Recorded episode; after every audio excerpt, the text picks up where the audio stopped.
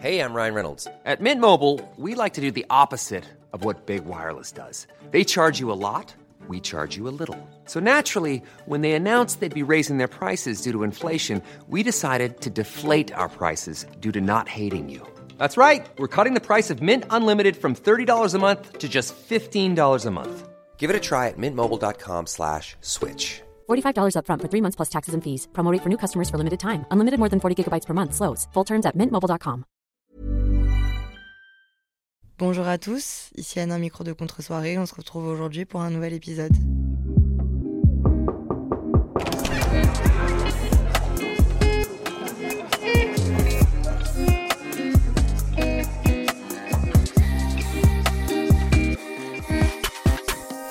Salut les amis, comment ça va?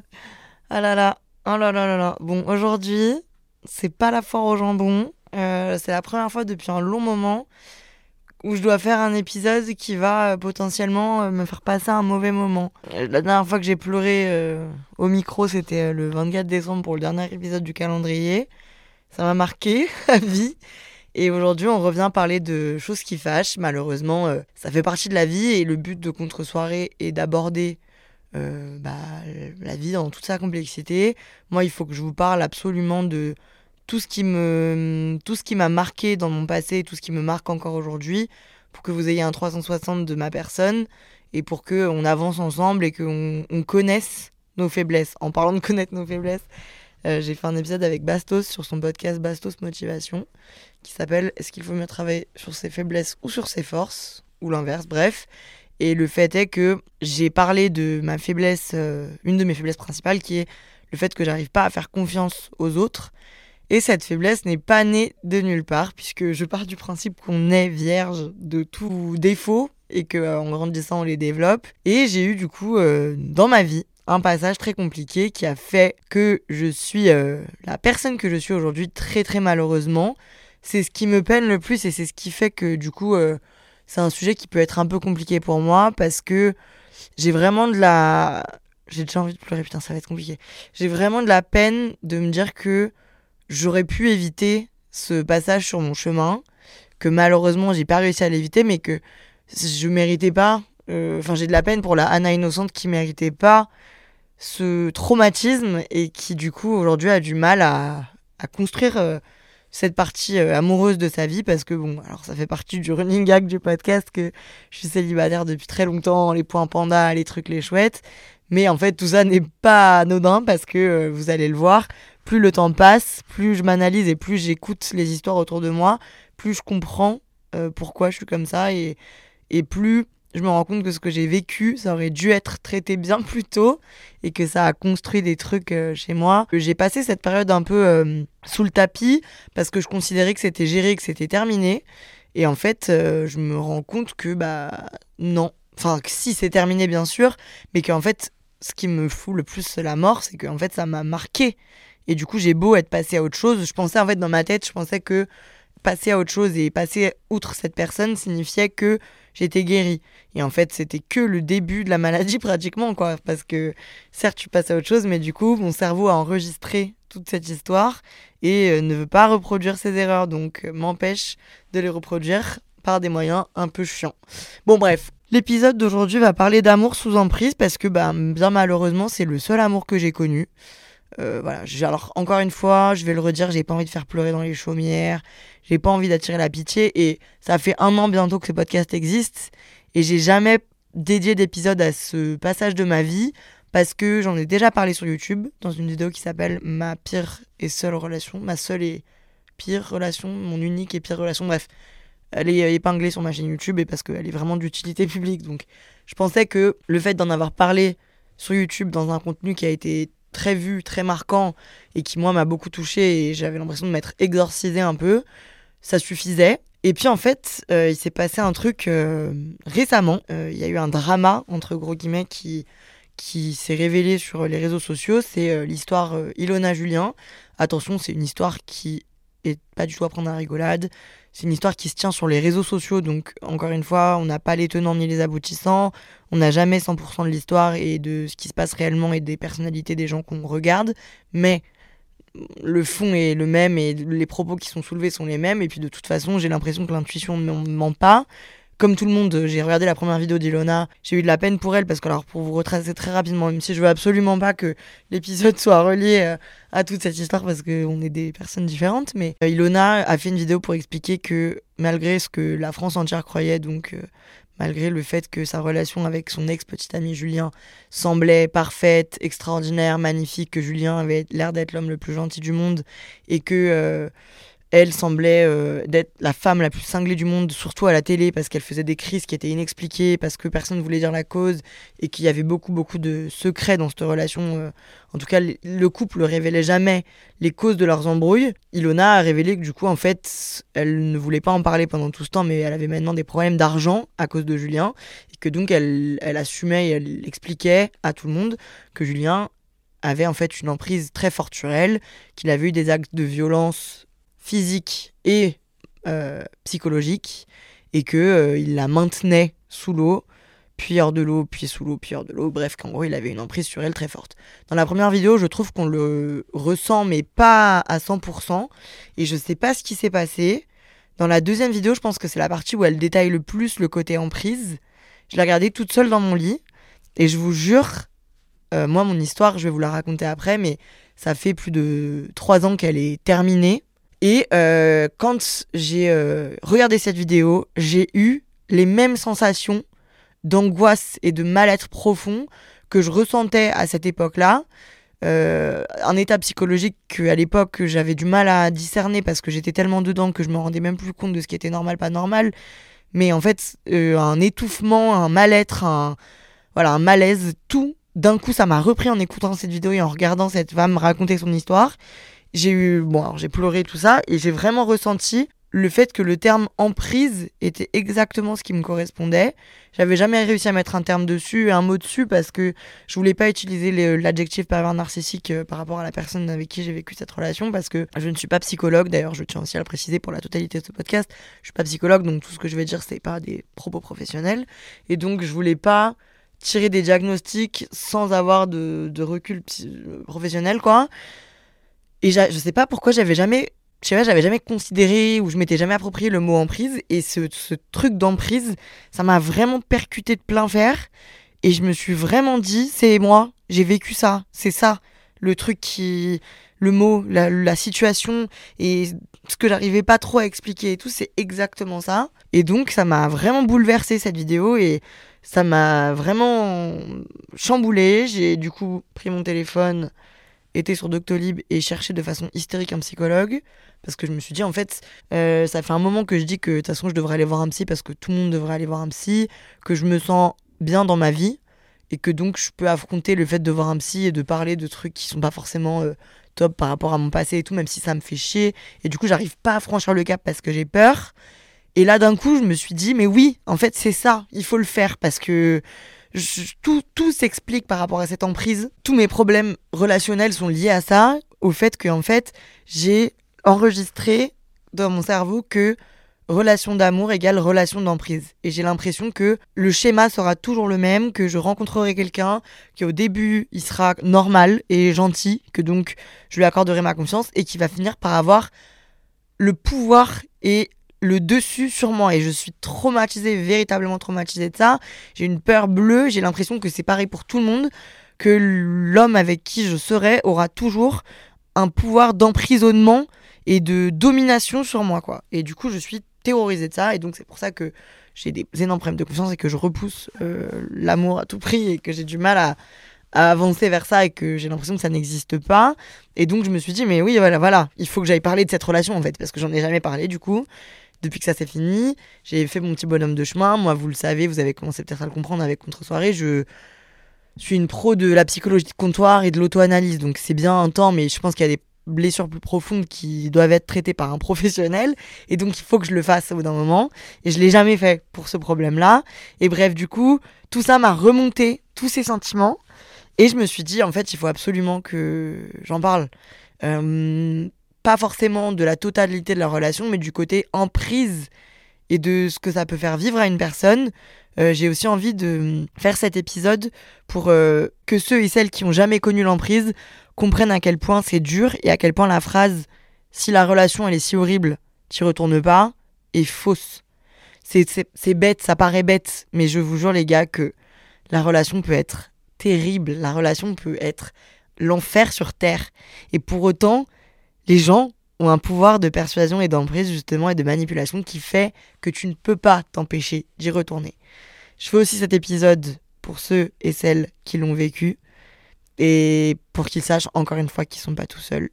Et je le fais aussi pour ceux qui vont m'écouter et qui vont se dire oh oh est-ce que c'est moi? Pour que ces gens-là prennent conscience et agissent. Bon, on va commencer par euh, vous développer un peu ma situation. J'ai pas envie, en fait, ça me gêne de parler de ça. Pas parce que j'ai honte, parce que j'ai aucune honte avec le fait de m'être fait rouler dans la farine, mais surtout parce que j'ai pas envie de donner l'impression que je me sers de cette histoire pour faire mon beurre parce que je trouve que c'est malsain au possible et c'est vraiment pas ce que je veux. Et je pense que c'est un sujet dont il faut parler, comme tous les sujets dont on parle sur le podcast. Je me suis un peu documenté du coup depuis ces quelques jours sur euh, ce terme-là de l'emprise et cette relation de d'humain à humain. Et en fait, c'est le schéma est exactement le même. C'est impressionnant. Je vais vous donner une petite définition de emprise euh, pour qu'on se remette encore tous une fois dans le bain. L'emprise psychologique est une forme de violence, d'ascendance, de manipulation mentale, voire de torture psychique utilisée par une personne sur sa victime pour parvenir à ses fins. C'est un mécanisme souvent progressif, insidieux et récurrent, qui brouille les pistes et finit, dans les cas extrêmes, par dépouiller la victime de son libre arbitre et de sa personnalité. Cette emprise peut se mettre en place dans des cellules affectives et sociales aussi variées que le couple, le travail par un collègue, l'amitié, la famille, et pour finir, le plus grave, une secte. Euh, donc voilà, là c'est un exemple, c'est vrai d'ailleurs, l'épisode s'appelle L'amour sous emprise, mais ça marche aussi pour l'amitié sous emprise, le travail sous emprise. Euh, l'emprise c'est, bah, comme je viens de vous le dire, hein, quelque chose qui s'applique à toutes les sphères euh, relationnelles. Pour moi, comment cette histoire vraiment, bah, tout simplement insupportable a commencé? J'avais 20 ans et j'avais jamais eu de relation de couple. Euh, j'ai rencontré cette personne sur les réseaux sociaux et il a très vite fait ce que j'ai découvert récemment et ce qui fait partie du mécanisme euh, du love bombing. Donc ça consiste à couvrir la personne en face de vous d'amour, à donner énormément d'affection très vite. Euh, très vite, ce garçon voulait m'appeler, me voir, passer toutes ses soirées chez moi, m'écrivait toute la journée, me disait qu'il avait jamais ressenti ça. Très vite, il a voulu qu'on se mette en couple. Voilà, il a, il m'a donné énormément très vite, sachant que pour moi tout ça c'était nouveau et c'était autant étonnant que agréable. Euh, j'ai lu un trait de Twitter sur euh, l'histoire de Ilona et Julien. On voit euh, quand on regarde des extraits que au début de la relation, Julien couvre Ilona d'amour et lui propose Monts et merveilles et Ilona dit très clairement "Je crois que c'est trop, je comprends pas pourquoi il me donne autant, j'hésite, je sais pas." Et pour moi, c'était exactement la même chose. J'étais vraiment en mode, eh, il pète un plomb le coup, c'est beaucoup trop. Presque, j'y crois pas. Et à la fois, j'avais un peu envie d'y croire parce que, bah, on va pas se mentir, c'est quand même très agréable d'avoir tout, tout cet affect, tout ce confort, de sentir qu'une personne vous apprécie, vous aime presque. Bah, c'est très agréable. Et donc, euh, c'est vrai que je me suis habituée au fait qu'ils m'écrivent tous les matins, tous les soirs. Et donc, euh, je commençais à accepter sa présence dans ma vie. Euh, j'avoue que j'ai eu des conversations avec mes amis durant le premier mois où je disais ouais je sais pas si ça va le faire je le trouve quand même un peu intense et tout et puis euh, il y a eu la première, euh, la première étape, enfin le premier choc, quand il m'avait bien habitué à toute cette présence, toute cette affection, toute cette attention, tout cet amour que moi je n'avais pas. Ça faisait deux ans que j'habitais seule, que j'avais pas eu de relation de couple, et donc là d'un coup, je me retrouvais avec la présence d'un homme dans mon quotidien. Alors attention en plus, tout ça se passe quand j'ai 20 ans. Donc à 20 ans, certes j'avais un cerveau et j'étais une adulte, mais j'étais quand même encore bien naïve et bien fragile même si j'étais, j'avais déjà un gros caractère. C'est aussi d'ailleurs un des trucs que je me suis toujours demandé. Je me suis toujours dit, mais pourquoi ça m'arrive à moi? Moi qui suis si caractériel, qui suis une grande gueule, qui euh, sait où elle va, qui a déjà une situation et tout. J'avais l'impression que ce genre de situation, ça arrivait aux petites choses fragiles et aux jeunes filles qui ont été très marquées par la vie ou alors qui sont très renfermées, introverties. Alors ça arrive aussi, mais j'ai lu que c'est aussi un challenge supérieur pour la personne qui décide de, de faire de toi sa victime parce que bah c'est plus compliqué de te foutre dans, une, dans la poche quand t'as un gros caractère, que t'es très entouré et tout. Bref, au bout de deux mois, je pars en voyage en Suède euh, voir ma meilleure amie euh, qui habitait là-bas et c'est ce moment-là que je choisis ma personne pour euh, non j'ai pas envie que ce ma personne en plus. Ah bah on va l'appeler Samuel. De toute façon il s'appelait déjà Samuel dans mon premier podcast qui s'appelle à tous les garçons que je n'ai pas aimé donc c'est à ce moment-là que je choisis Samuel pour me quitter alors que tout allait bien et que j'avais aucun soupçon sur lui. Je le trouvais juste un peu envahissant et intense mais je me disais, c'est peut-être sa façon d'aimer. Vu qu'en plus j'étais dans une période où je partais beaucoup par euh, mon métier, enfin par l'influence, je partais beaucoup en voyage et tout, j'étais pas souvent là. Je sentais que lui, il était déstabilisé par ça. Et donc Samuel décide de me quitter par message un matin euh, en me disant, écoute, euh, je me suis rapproché d'une autre fille. je pense que toi et moi, on va pas pouvoir aller plus loin. Je préfère te quitter avant que ça aille trop loin avec l'autre fille et que je te manque vraiment de respect. Donc c'est fini. Là, pour moi, le monde s'écroule. Je sais pas si j'étais amoureuse, mais en tout cas, j'étais très attachée à cette personne. Euh, j'en avais parlé avec bah, tous mes amis, trucs. Enfin, c'était vraiment devenu euh, un truc, quoi. Et puis, on était vraiment en couple officiellement pour la première fois de ma vie. Et donc, je suis dévastée. Euh, ça me choque profondément. Vraiment, ça me fait un très gros choc. Je pleure, je pleure. Je passe une heure en FaceTime avec mes trois meilleurs amis que j'appelle ma famille. Et que du coup, qui me sont vraiment eux aussi, qui ne comprennent pas ce qui se passe. J'écris à Samuel, euh, explique-moi, j'essaie de l'appeler, il répond pas.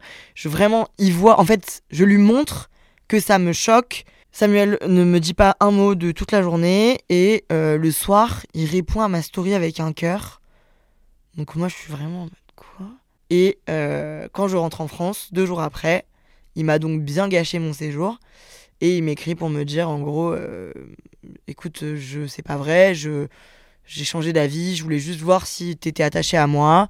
Donc, euh, remettons-nous ensemble. Je voulais pas te quitter. Euh, je voulais juste voir si tu m'appréciais vraiment. Pour moi, là, dans cette, euh, cette action-là, l'exemple est parfait et on entre vraiment dans le début de la relation d'emprise. Et là où moi j'ai eu tort et où j'aurais dû dire c'est pas possible de se comporter comme ça, personne ne fait ça. Au pire des cas, si tu as envie de me tester et de voir si je t'aime vraiment, euh, on l'a tous déjà fait, je sais pas, même si c'est très malsain et je ne veux que personne fasse ça en m'écoutant, mais ne m'écris pas pendant trois heures et vois si je te relance. Enfin, je sais pas, fais des petits tests comme ça. Mais ne fais pas semblant de me quitter pendant trois jours, genre, enfin, impossible. J'aurais dû dire, ok, bah c'est fini. Et j'ai dit, d'accord, je te reprends et je reviens. Et je pense que là, du coup, lui, il a compris qu'il m'avait dans la poche.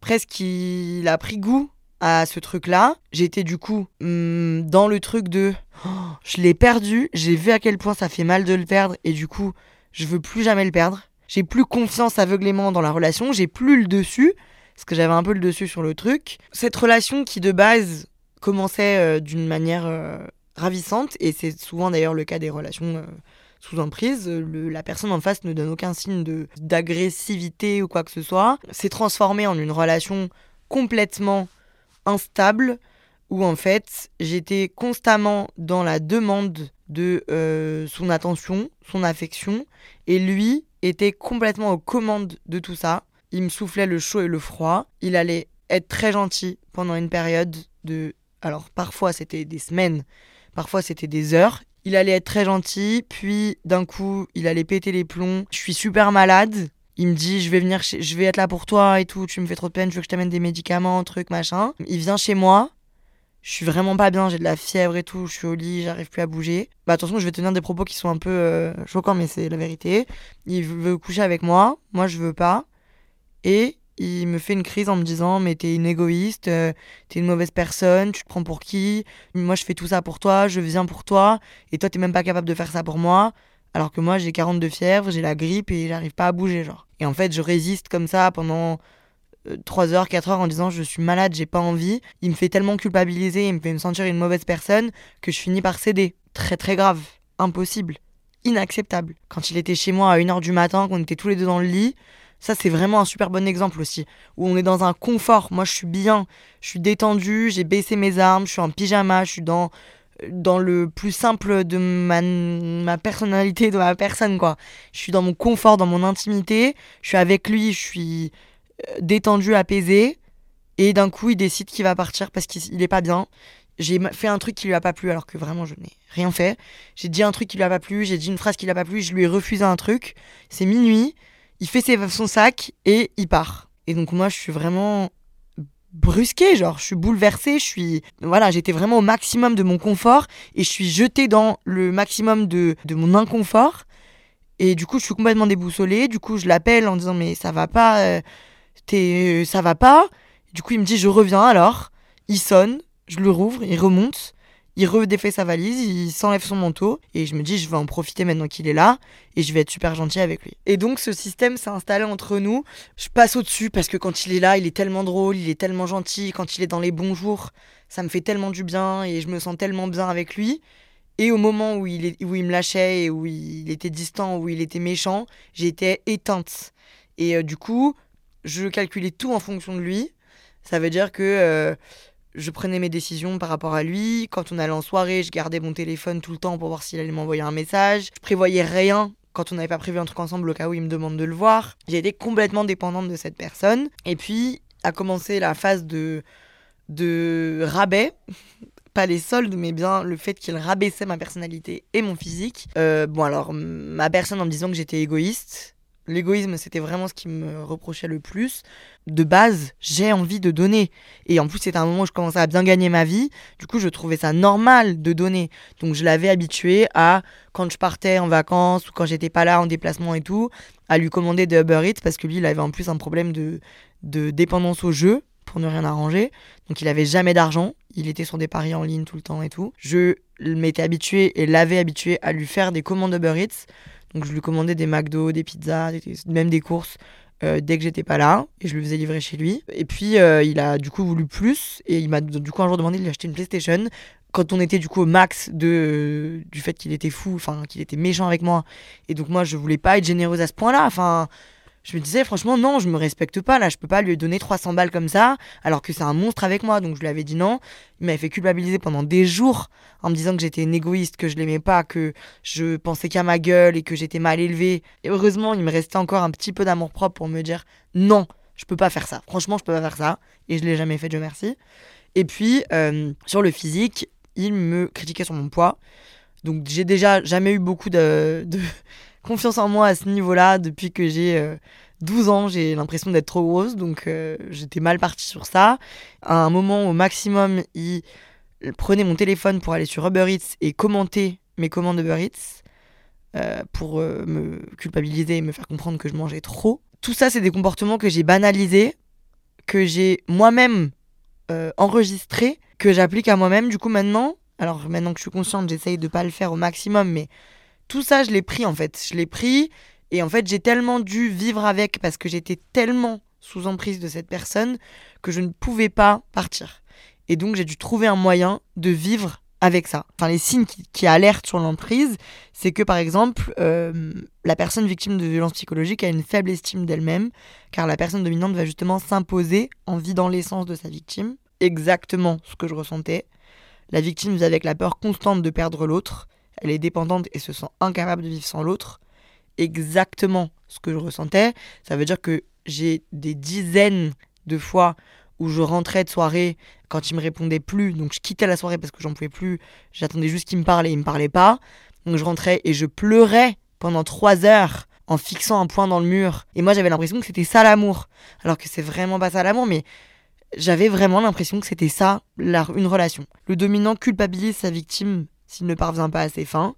Exactement ce que je vivais en permanence. Tous ces symptômes étaient présents quotidiennement.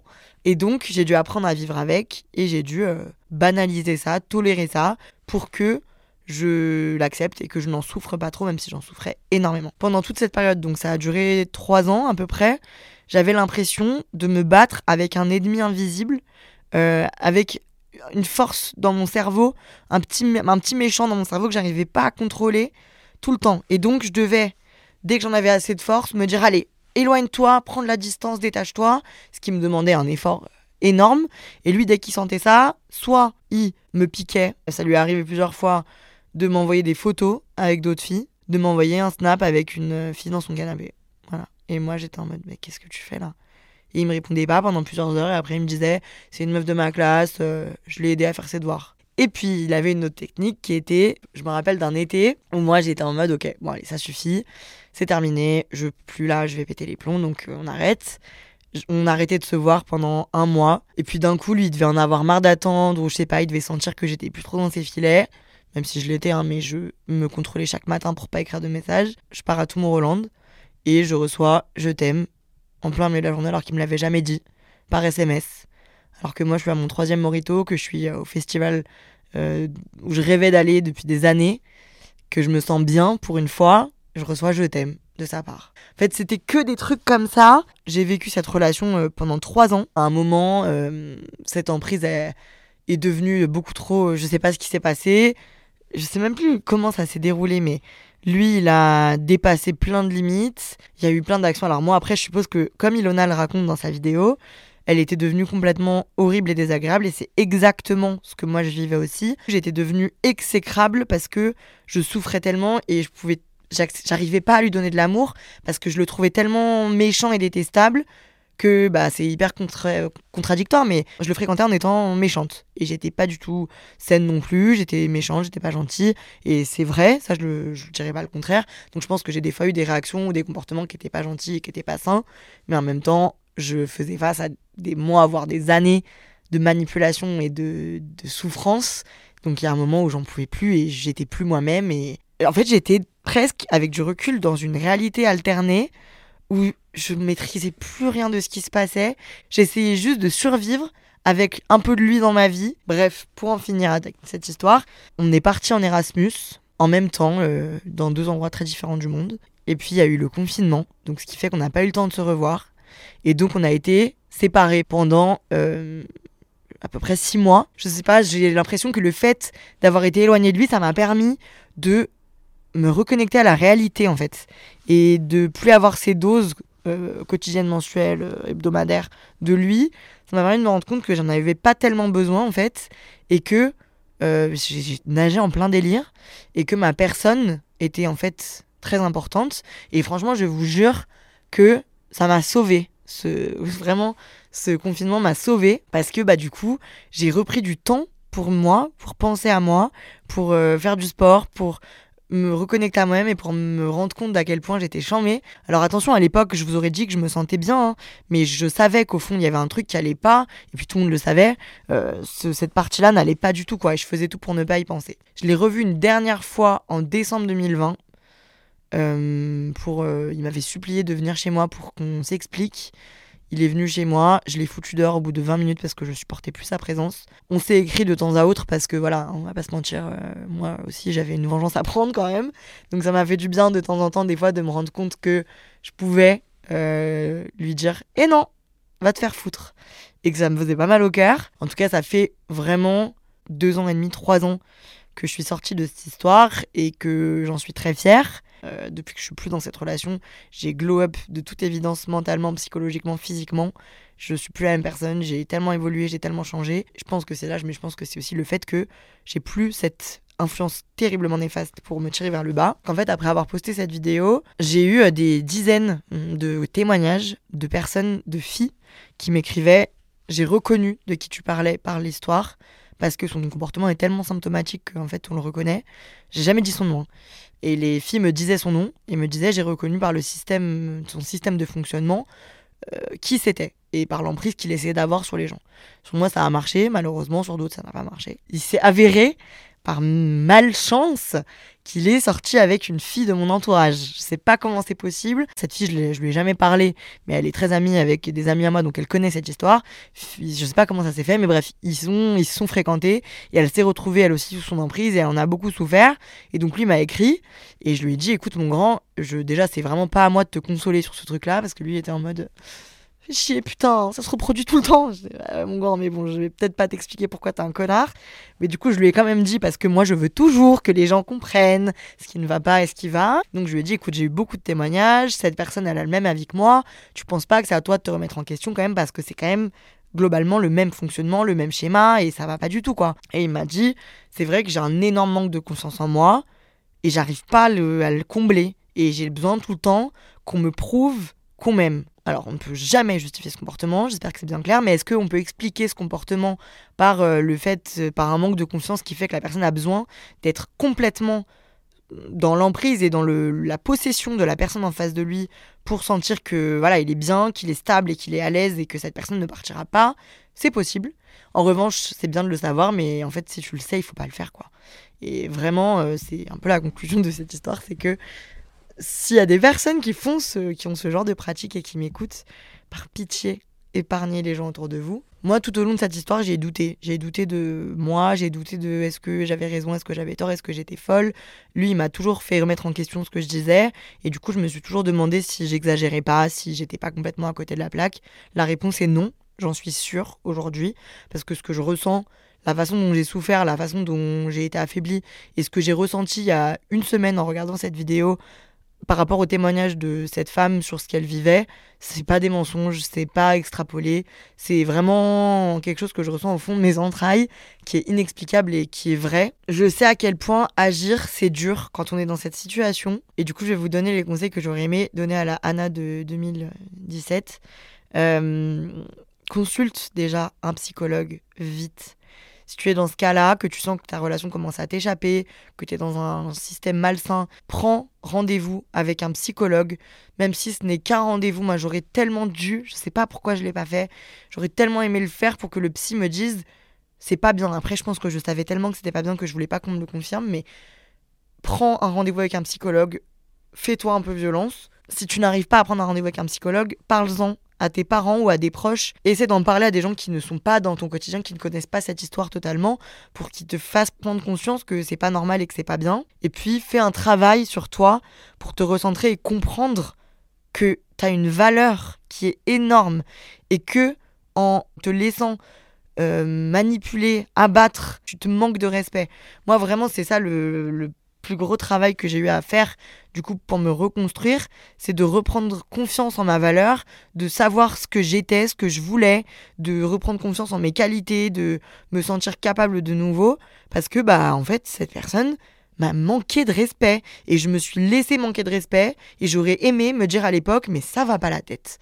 Et du coup, c'est pour ça qu'actuellement, moi je suis très extrême, j'ai tellement souffert de ça que je ne veux plus jamais que quelqu'un me manque de respect et je ne veux plus jamais vivre cette situation. Bah, je suis un peu triste de me dire qu'une personne comme moi a perdu autant d'années à croire qu'elle aimait, se faire manipuler, pleurer, souffrir et puis devoir apprendre à se reconstruire. Je suis dégoûtée en fait, franchement avec le recul. Là en fait, plus je vais bien dans ma vie, plus je me rends compte que j'ai l'impression que je vais pas réussir à me laisser aller à être avec quelqu'un d'autre et j'ai tellement peur de refaire le mauvais choix et de redonner ma confiance à quelqu'un de mauvais que du coup je donne ma confiance à personne et que je suis très très dur. Je suis presque parano parce que j'ai l'impression que du coup chaque signe d'affection est une manière de me love bomber et de m'amadouer avant de mieux me la mettre à l'envers. Et donc du coup ça fait que je suis parano, je suis trop dur, je suis euh, toujours dans l'attente du moment où ça se passe mal. Et puis j'ai tellement pas envie, j'ai tellement l'impression que l'amour est égal à la dépendance que du coup bah je suis effrayée par tout ça et je le priorise pas du tout et j'ai peur de tout ça ça fait tellement de la peine, j'ai tellement de la peine pour Ilona, j'ai tellement de la peine pour moi, j'ai tellement de la peine pour toutes les femmes, pour toutes les personnes qui ont subi ça, je comprends pas pourquoi et comment t'en arrives à faire souffrir une personne comme ça. Ça me fait tellement chier et je suis tellement triste pour la petite Anna de l'époque qui pleurait en écoutant Damso dans, dans son 18 mètres carrés en se disant pourquoi il m'aime pas comme il devrait m'aimer, pourquoi il est méchant comme ça avec moi, qu'est-ce que j'ai fait, qu'est-ce que j'ai pas fait, qu'est-ce que je peux faire pour ne plus avoir mal au cœur en permanence. C'est la conclusion de tout ça. Euh, je trouvais ça vraiment important quand même les gars de qu'on s'en parle avec en plus le recul que j'ai sur euh, la vidéo que j'ai faite il y a deux, ans, je crois. J'ai quand même évolué depuis et du coup, je peux en parler un peu différemment. L'emprise, c'est réel. Quand vous avez une amie, une personne en face de vous, peu importe, qui est euh, dans une relation compliquée et qui est qui agit d'une manière que vous n'appréciez pas, que vous ne reconnaissez pas, que vous ne tolérez pas, c'est important de rester là pour cette personne et de soutenir cette personne. C'est ce que mes amis ont fait et je les remercierai jamais assez parce que quand j'ai réussi à me détacher, j'étais pas seule. Et je pense que si j'avais été seule et que j'avais pas réussi à comprendre et à me dire que j'avais des épaules ailleurs, j'aurais jamais réussi à me barrer et à me dire euh, non mais ça va pas la tête. Donc j'avoue que j'ai la chance inouïe d'être très bien entourée, même mes parents et tout me donnent de l'amour et me font ressentir une bonne personne. Je tiens aussi à rappeler que l'amour sous emprise n'est pas véritablement de l'amour. En tout cas, qu'une personne qui vous aime pour les bonnes raisons, qui vous aime profondément et qui pourra vous aider à construire une relation saine, simple et positive, ne, ne fonctionnera pas comme ça. Et que quand il y a de l'emprise dans l'amour, souvent il faut que ça s'arrête. Je tiens aussi à vous rappeler que si les violences deviennent euh, physiques ou que si la violence psychologique devient trop dur pour vous à gérer ou si vous avez besoin d'aide, il y a un numéro qui est le 3919. C'est un numéro qui est anonyme et gratuit. Euh, si vous appelez ce numéro à toute heure du jour et de la nuit, vous aurez l'aide dont vous avez besoin. On peut s'en sortir si vous êtes dans une relation compliquée en ce moment. Je suis de tout cœur avec vous. Je sais à quel point ça affecte le quotidien. C'est aussi ça la vie, c'est aussi des obstacles. Des fois on rigole, des fois on rigole un peu moins. Je vous promets que le prochain épisode il sera quand même un peu plus marrant. Je fais plein de gros bisous. Prenez soin de vous par pitié. Ne vous laissez pas tournicoter par des bolos. On est ensemble. À la semaine prochaine. Gros bisous. Bye bye. Ciao.